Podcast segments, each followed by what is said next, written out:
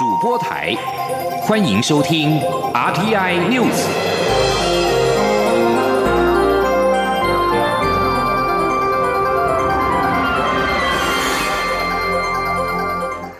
各位好，欢迎收听这节央广主播台提供给您的 RTI News，我是陈子华。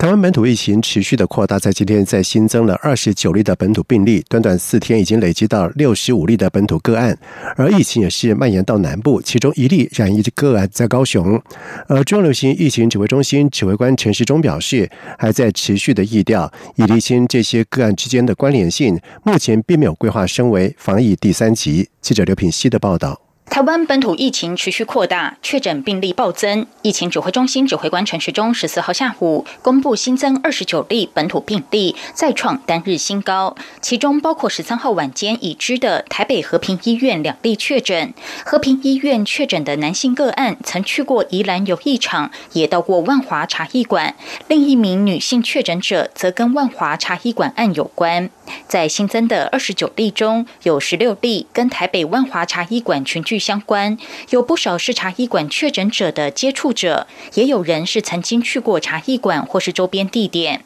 有五例是跟泸州群聚案有关，一例是跟宜兰游艺场群聚案相关，另外有七例没有关联性，其中两人是夫妻，仍在持续疫调。疫情也跨出北部，向南部蔓延。新增的二十九例中有二十八例都在北部地区，但有一例在高雄。这名居住在高雄的三十多岁女性，按一二八九是泸州案确诊者按一二二九的女儿。对于这名女儿为何当初没有被框列？陈世忠说，当初疫调时，按一二二九声称小孩都在国外，所以没有框列到女儿。但是按一二八九曾在父亲可传染期内返回新北住家，跟家人相聚一天多的时间，在获知父亲确诊后，才自行裁剪确诊。指挥中心会在确认按一二二九当时疫调的说法，如果确实谎报，就很可能开罚。陈时中指出，指挥中心对其中几位确诊者的意调高度怀疑。有些人对个人行程比较隐晦，说这几天都没有出门，所以还要再花点时间才能问出端倪，也要透过其他资料跟警政协助，才能够串起行踪，获得比较完整的意调。陈时中说，万华地区多个地点接触太频繁，指挥中心正积极找出确诊者。由于有些关联性也还没有查清楚，所以目前并没有规划将防疫警戒升为第三级。那第二里面这看起来就是说有有几把火哈，烧得非常的旺。好，我意思说这几个看起来就是万华这个地区里面哈哈多重的地方，多多点的地方。前那个地方都大家就会在那个场合戴口罩，又自我保护非常的低，好，所以这边好能够好互相来传播的可能性就变高，好，那我们积极也在找说他们相关的一些原因。不过目前最重要就是把现在可能已经有染疫的人尽快把它找出来，把它隔离开来。此外，和平医院两名确诊者早在五月二号就发病，虽然就医却没有被裁减。陈世忠表示，这种情形很频繁，所以希望医疗院所要提高警觉，增加转检。民众如果去药房购买成药，他呼吁药师也能够鼓励当事人裁剪。如果裁剪确诊，比照基层诊所一样，会发给医师人员转检奖金。央广记者刘品熙在台北的采访报道。而针对爆发多起的 COVID-19 的本土群区疫情，尤其是台北市万华区更成为了染疫的地雷区。对此，陈时中表示，已经和台北市政府交换过意见，决定采用快筛的方式来降低等候检验结果出炉的风险。只是在快筛之后，仍需要进一步的用正确性比较高的方式来确认。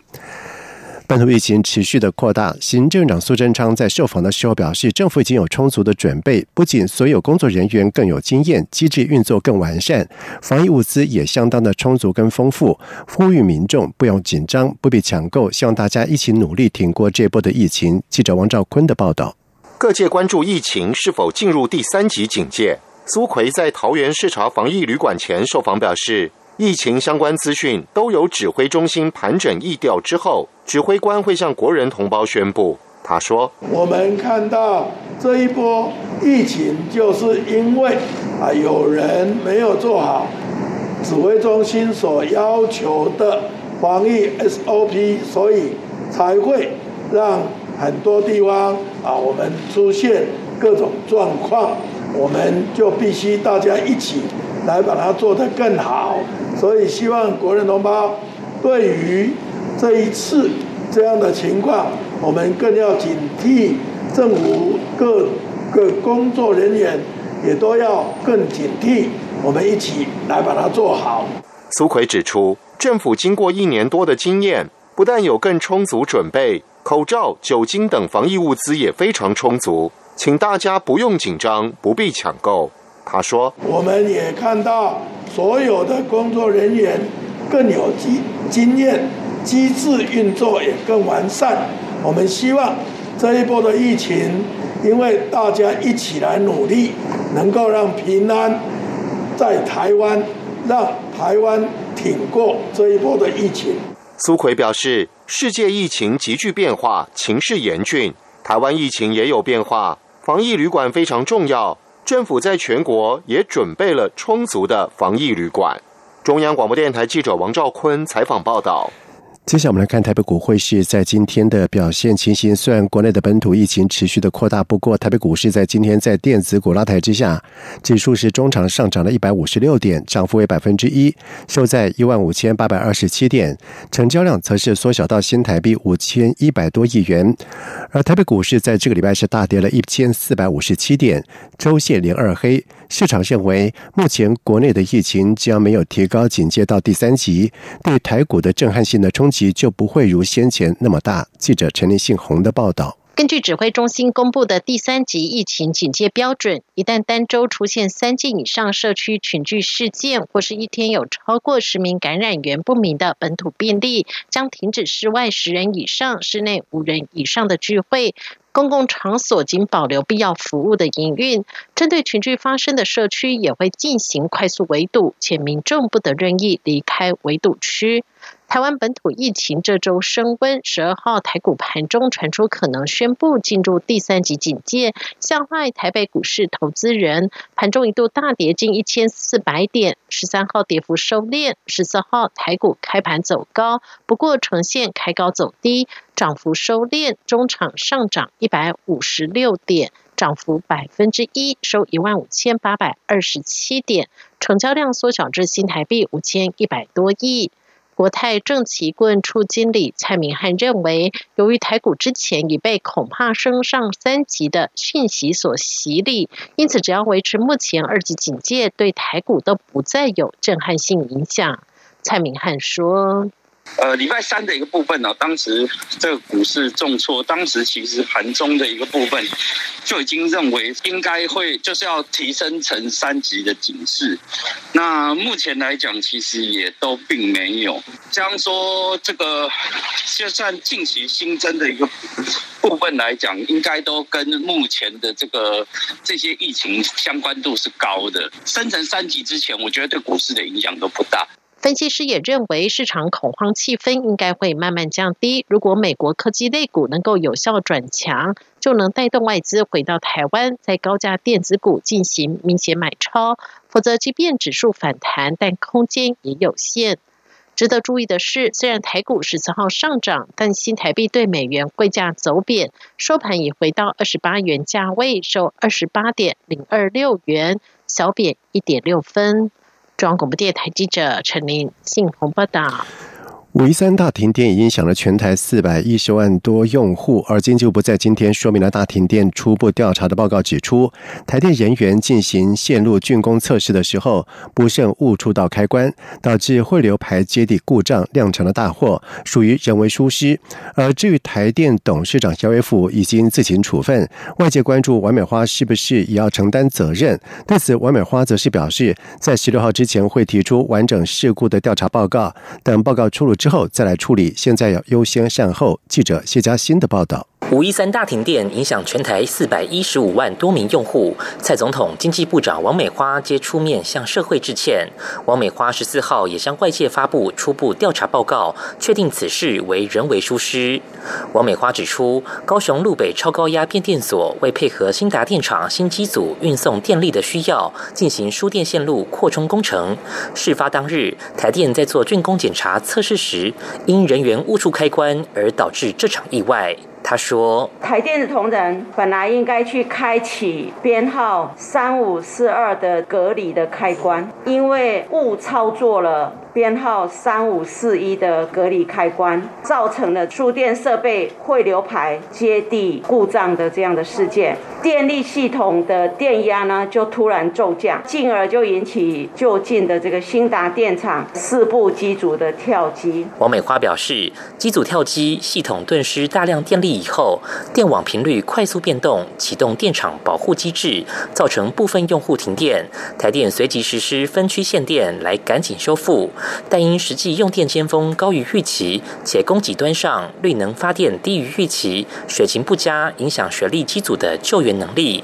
加上燃气机组需要一个小时才能满载发电，燃煤机组要等六小时，核电厂不但从开机到满载需要三天，中间还需要原能会审查，种种因素下才会停电那么久。王美花指出，此次事故凸显电网韧性的重要性。经济部将成立电网强化改善小组，由他亲自担任召集人，邀国内重要电力学者与台电一起改善电网系统性风险。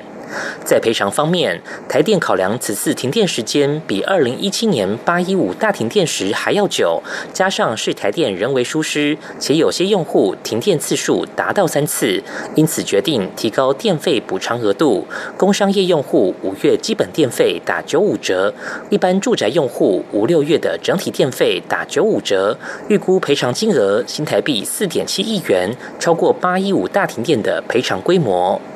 至于惩处，王美花表示，台电董事长杨伟甫已经自行处分，不过自己与杨伟甫都认为要优先善后，没有将惩处放在心上。他还说，十六号前将提完整的事故报告，届时厘清责任后再谈惩处。中央广播电台记者谢嘉欣采访报道。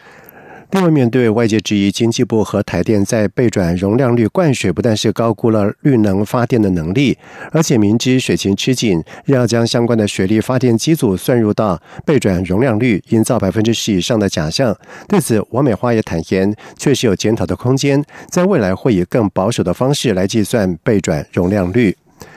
在外电消息方面，美国贸易代表在十三号表示，美国需要新的贸易法工具，以对抗中国对美国主要高科技业的竞争威胁，而不是在伤害已造成之后再来做反应。戴奇在众议院税计委员会听证会上表示，现行的贸易法工具比较是在美国产业和企业已经因非法价格倾销以及补贴以及其他不公平竞争的伤害发生之后，才来采取保护行动。戴奇并且表示，在过去二十年，中国已经建立了大规模的产能。基于美国贸易法令保守的本质，很难避免美国钢铁业受到伤害。他并且指出，根据中国的产业计划，预料中国也将会对其他产业采取相同的手法。戴奇说：“美国欢迎公平竞争，但是若中国不能或不会遵守国际规范跟规则，那么我们就必须让竞争环境能够公平。”以色列在今天猛烈的炮轰加萨地区巴勒斯坦好战分子的军事地道网，并且扩大空袭，而巴勒斯坦人也持续对以色列的城镇发射了火箭炮还击。加萨的军事地道网被称为是巴勒斯坦人的地铁。以色列军方发言人表示。地面部队加入了这一波长四十分钟的黎明前的攻击，不过并没有任何人跨界进入到加萨走廊。而这场以巴冲突已经进入到第五天，目前的情势并没有缓和的迹象。在以色列攻击之后，统治加萨地区的哈马斯组织也对以色列南部发射了火箭炮。而巴勒斯坦医疗官员表示，目前这场敌对的行动已经造成加萨地区最少一百一十九人死亡，其中包括三十一名的儿童，另外有八百三十人受伤。而美国总统拜登在十三号也呼吁降低加暴力，并且说他希望看到火箭攻击的数量大幅减少。以色列的犹太人和占全以色列人口百分之二十一的少数阿拉伯之间的敌对行动，已经升高了紧张的情势。以上新闻由陈子华编辑播报，这里是中央广播电台台湾之音。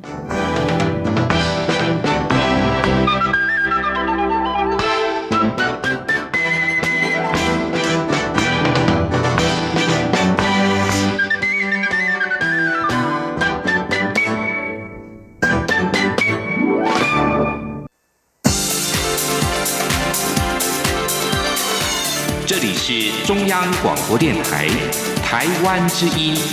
欢迎继续收听新闻。现在时间是晚上的七点十五分，欢迎继续收听新闻。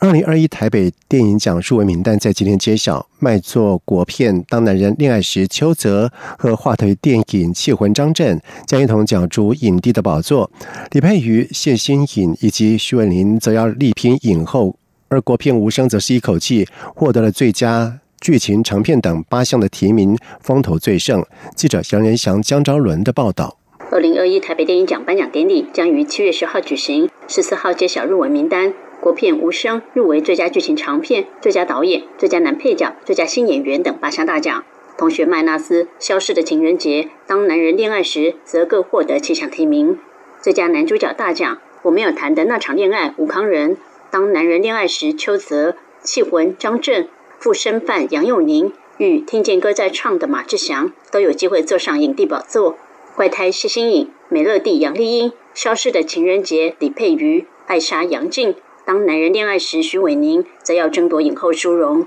担任揭晓嘉宾的大配李佩瑜，听到自己的名字出现时，也非常开心。李佩瑜说。非常谢谢呃台北电影节所有评审们对他这个情人节的肯定，然后对我来说意义非凡，因为我其实觉得台北电影奖、台北电影节其实对于新演员是一个很重要的摇篮，尤其去年我是担任了非常新人的其中一员，那我觉得其实对于我的肯定，还有对于我，嗯，我觉得被看到这件事情有很大的帮助。最佳男配角部分则出现刘冠廷自己打自己的局面。台北电影节总监李亚梅说：“刘冠廷在鬼扯，跟在呃，因为同学麦拉斯里面的表演，呃，那各两个角色的呃演出都非常有难度啊。那好像没有办法割舍，所以他们就按照自己的心意投票，结果两个角色的演出都非常获得评审的共识，所以两个都一起入围。”另外，台北电影节国际新导演竞赛部分共有十部作品入选，分别来自十八个国家，共有两部世界首映、四部亚洲首映、五部台湾首映，将共同角逐奖金新台币六十万元的最佳影片，奖金新台币三十万元的评审团特别奖。其中，张腾元的《徘徊年代》，黄映玉的《绿色牢笼》则将代表台湾角逐国际新导演竞赛。得奖名单预计六月十九号公布。中国面台记者杨日祥、张超伦台北送报道。有关台湾半导体等领先产业人才培育的产学创新条例，在今天在立法院会三读通过。民进党立委强调，新法百分之百尊重大学自治精神，而各界担心中资渗透的问题，也明定跨部会、审议会机制把关，希望能够让台湾的教育走上新路，突破现有的法规，创造产业的生路。记者林永清的报道。国家重点领域产学合作人才培育创新条例，简称产学创新条例。先前饱受在野党质疑，恐会失去大学自治精神、南方中资渗透等问题。经立法院教育及文化委员会召开三次讨论协调会、四次朝野协商后，有十二条条文仍未能达成共识，保留到十四号院会表决。经民进党团人数优势，全数由民进党团及审查会版本过关，完成三读，并由院长尤锡坤拍板宣布通过。尤锡坤说。三读条文都已经宣读完毕，请问宴会有没有文字修正？好，没有文字修正，我们做成决议。国家重点领域产学合作及人才培育创新条例制定通过。民进党立委吴思瑶发言指出，人才不足及产学落差是国力流失的重大危机。现在台湾已经不是超前部署，而是必须迎头赶上。期盼透过产学创新条例，创造产业生路。针对在野党的担忧，他也强调，法案严格坚守大学自治，法条也明定跨部会的审议会进行内控，防范中资渗透。吴思瑶说。法案严格坚守大学自治，创新学院从申请到停办，从创新计划、经营规划乃至于绩效报告，都需要交由大学的校务会议审查通过，充分让大学自主，由大学来自己做主。如何防堵中资的渗透？时代力量党团担心的，我们同样也关心。条文第四条规范的跨部会审议会，就是重中之重。民进党籍教文委员会赵委张廖万坚也强调。台湾的半导体产业一枝独秀，台积电更被誉为护国神山，但长期欠缺人才的问题也随之浮上台面。期待新法能够松绑大学人事、组织以及财务问题，突破现有法规，由政府与企业共同支持经费，利用小规模的教育沙盒实验机制，以八到十二年的时间，长期且稳定的培育高科技人才，未来仍可视其成效，检讨精进。央广记者林永清采访报道。那么，立法院院会在今天也三度通过了都市更新条例修正。内政部长徐国勇表示，这次的修法对于经过评估认定有耐震疑虑的建物，政府采取积极的手段来加速处理，同时提高重建容积奖励，希望双管齐下，以及降低灾害，让国人住得安心又安全。本土疫情是持续的扩大，台北市在今天又新增了十六起的和万华群群聚有关的确诊个案。台北市长柯文哲在下午宣布，防疫再升级，从十五号早上八点开始，台北市公有场馆以及舞厅等八大行业以及电子游戏业、网咖均暂时的停业，何时复业则是疫情的发展而定。而至于是否将防疫的层级升到第三级，柯文哲表示，目前还不到这个程度，所以现在就是第三级内做得到，或者是有需要的部分一步步实施，是整个情况逐步加压或者是减压。另外，新北市板桥区某国中一名学生确诊，影响到五十四名考生参加会考。新北市长侯友谊表示，该名学生感染源还没有找到，正在疫调当中。针对有家长希望能够。考场分流，会有仪表示会严格落实会考防疫的措施，也有预备教室可以临时隔离考试，不会影响会考。而在今天新增的本土病例当中，有一例是在高雄。为了防止疫情的扩散，高雄市长陈其迈表示，是否针对该个案的居住、工作等地点大范围的框列。而高雄市也将实施六大措施，包括营业场所将采取十连制、总量管制及人流管控，公共场所全面。的倾销，市府主办以及参访活动也全部的暂停。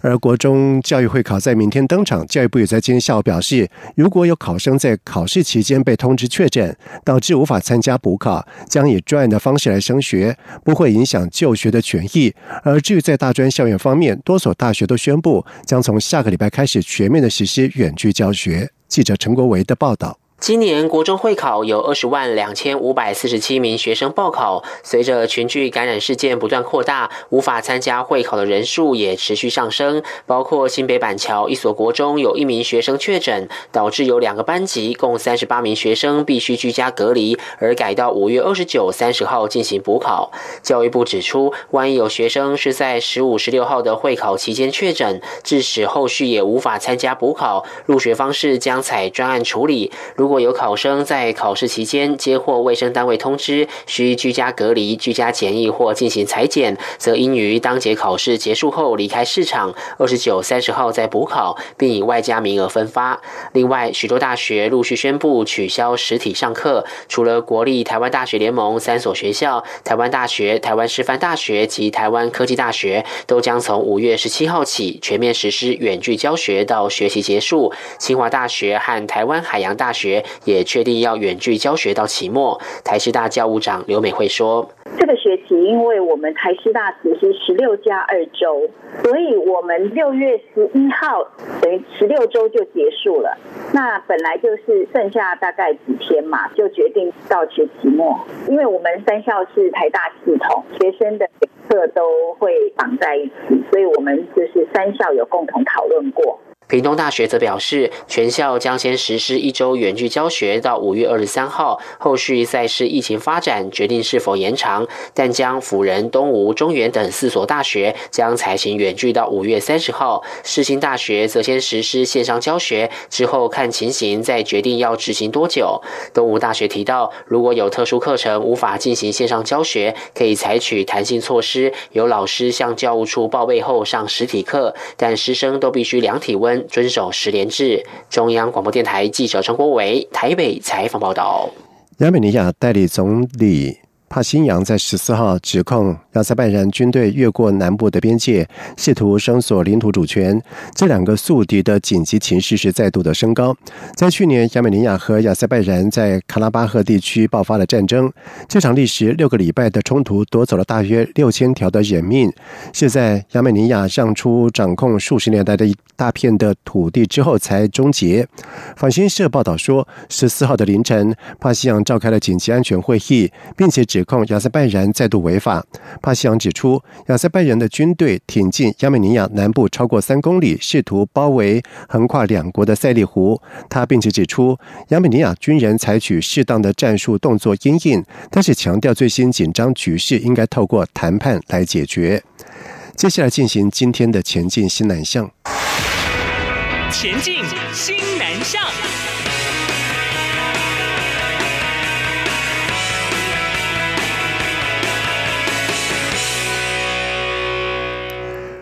纺织业新南向黎明技术学院以越南学生为招生对象，将首度的开办服饰设计系的新南向国际学生产学合作专班，并且和亚太链接办公室纺织产业综合研究所合作，最高可以招收五十名的学生，预计在今年的九月正式的开班上课。记者陈国维的报道。黎明技术学院服饰设计系将开设新南向国际学生产学合作专班，日前已展开试训招生，并举办纺织新南向产学专班联合签约仪式，与实习厂商新彩实业公司及富泰企业共同培育新南向国家学子，包括驻台北越南经济文化办事处代表阮英勇、马来西亚投资发展局处长沙奇拉等人，当时都特别出席签约仪式。黎明技术学院校长黎明方表。表示很高兴政府推动新南向政策，让国内学校在面对少子化之际，可以协助台湾的友好国家训练人才。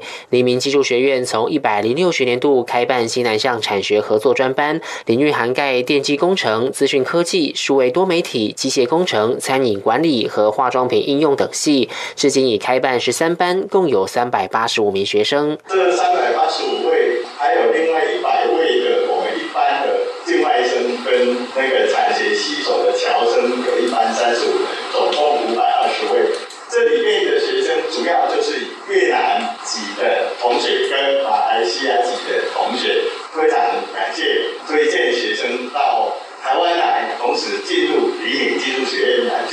阮英勇说：“很多台湾厂商在越南投资，双边合作密切，期盼有更多越南优秀学子到黎明技术学院接受专业训练。”沙奇拉也表示，未来希望促成更多马来西亚学生来台，持续提升两国教育交流。黎明技术学院国际长张世玉提到，受疫情影响，学校有提供外籍生防疫补助，并协助代垫来台居家检疫的费用，往后再让学生分期付款。每个学生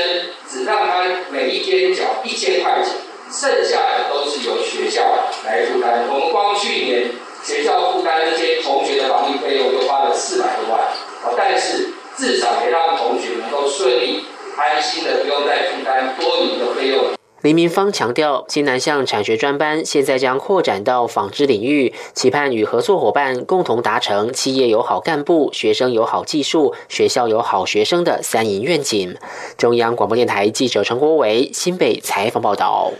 另外，配合西南向政策，第一银行主办的胡志明市证券三年期的四千四百万美元的连带案完成了签约仪式。第一银行胡志明分行二零零三年三月设立以来首件连带案的统筹主办案，共有土银、河库、国泰世华等六家的银行连带。而配合政府西南向政策，看好越南发展，意在二零零三年成立胡志明分行，而这次。分行主办的胡志明市证券连带案，资金用途为购置越南当地的银行金融债。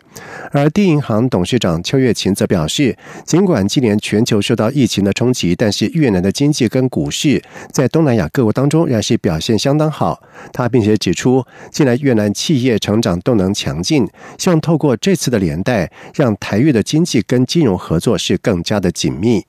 以上新闻由陈子华编辑播报，这里是中央广播电台台湾之音。